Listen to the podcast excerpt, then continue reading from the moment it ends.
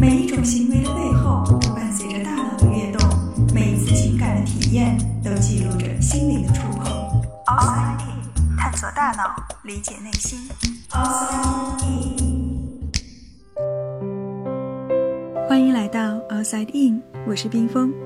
要说心理学领域最出名的人是谁，相信十个里面有八个都会提到弗洛伊德。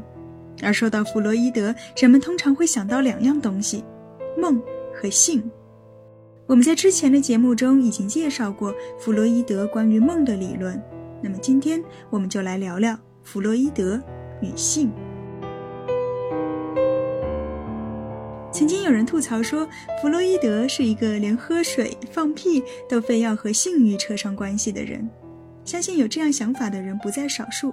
也正是因为这一点，让许多人讨厌弗洛伊德，尤其是当人们听说弗洛伊德居然把性欲和小孩子扯到一起的时候，更加不能接受。那么，弗洛伊德到底说了什么呢？他真的认为咬手指就是性欲的表现吗？还是说，这么多年来，我们其实一直都误解了弗洛伊德？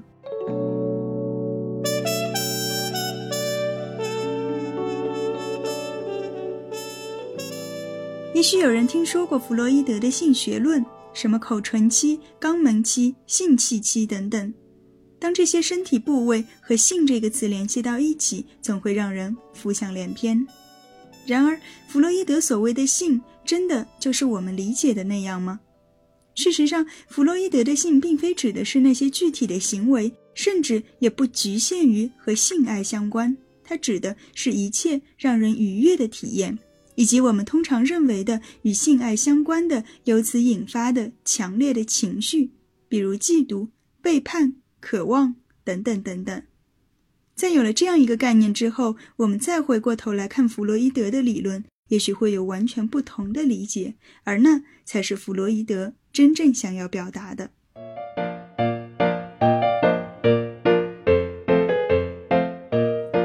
口唇期。什么是口唇期？它指的是婴儿从出生到大约一岁多的时候，主要是以嘴巴来获取快乐。说的更通俗一点，就是吃。他们通过吮吸、咀嚼、吞咽来获得对于自身的控制感。没错，他们快乐并不是因为食物的美味，而是自己可以掌控嘴里的食物。其实，弗洛伊德所划分的这些不同的阶段，对应的正是婴儿们在成长的过程中逐渐意识到自己身体的各个部位，并且试图去控制它们的阶段。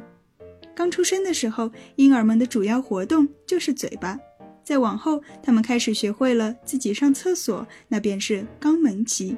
四五岁的时候，孩子们会开始留意到自己和异性之间身体上的差异，并且常常会问爸爸妈妈一些关于性别的问题，那便是性器期。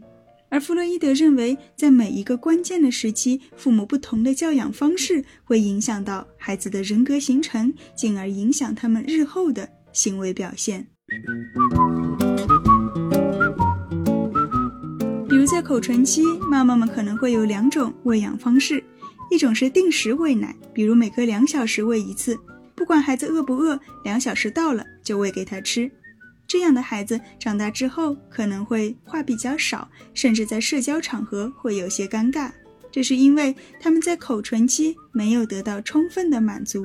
有些时候明明他们不想吃，可是妈妈非要他们吃，于是他们只能紧闭嘴巴来表示拒绝。然而拒绝往往并不能成功，于是他们就会感受到被迫开口而带来的不舒适。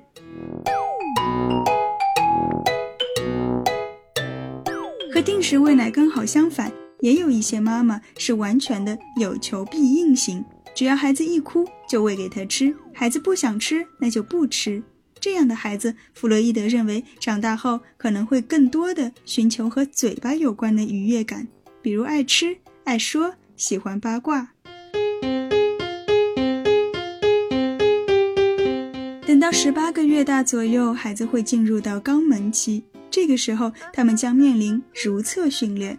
如果训练不顺利的话，比如父母的要求过高，孩子没法做到，就会出现两种情况：一种是孩子开始反抗，我就是不好好上厕所，就是要拉在裤子上。或者我就是不想规律的上厕所。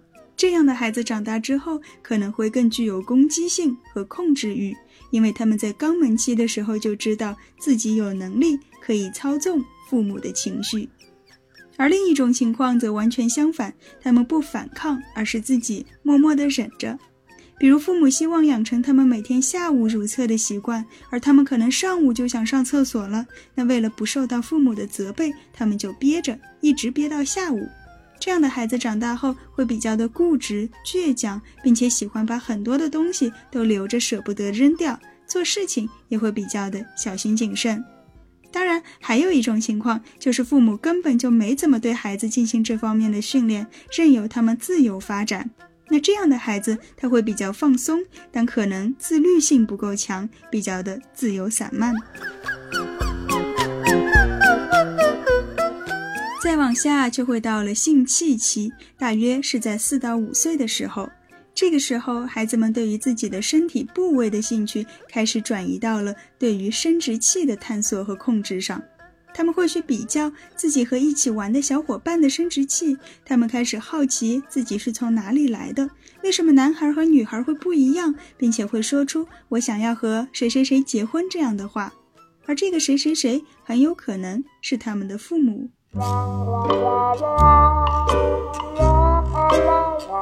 在这个时期，男孩子会不由自主地开始和母亲亲近，而女孩子则会和父亲亲近。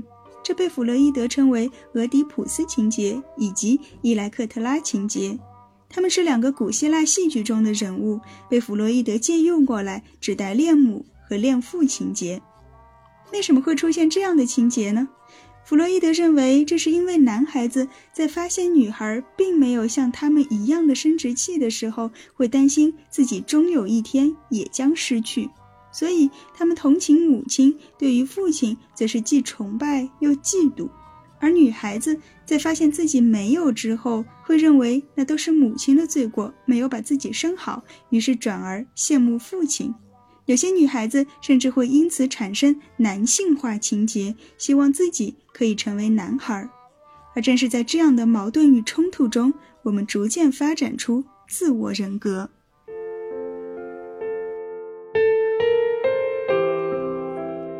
听到这里，可能很多人都会觉得弗洛伊德的确是太扯了。其实这套理论是在一九零五年的时候提出的，所以他也不可避免的会受到当时的社会文化，尤其是男女地位的影响。而许多研究者认为，弗洛伊德对于恋父恋母情节的解释，更多的可能是来自他自己的童年经历。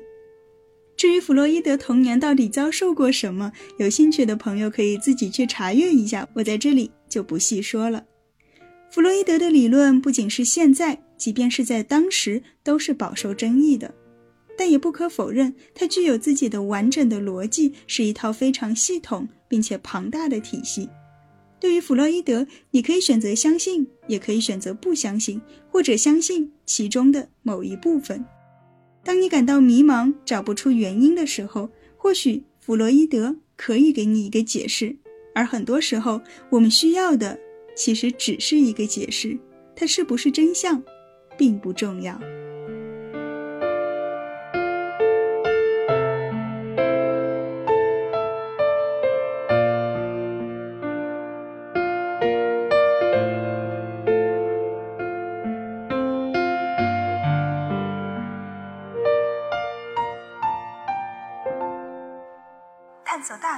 理解内心。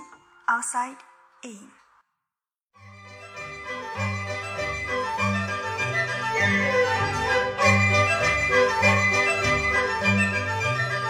今天是除夕夜，给大家拜年了。其实，在准备这篇文案的时候，我完全都没有意识到它更新的这一天竟然是除夕。既然这样的话，那我就带着弗洛伊德一起给大家拜年。哎，为什么感觉有点怪怪的呢？新的一年，祝大家都能够有更多的收获，不仅仅是来自外部的收获，也有自身的成长以及对于自我的认知。如果刚好在新年到来之前收听完这一期节目的话，也可以在评论中留言许个愿，说不定哪一天它就实现了呢。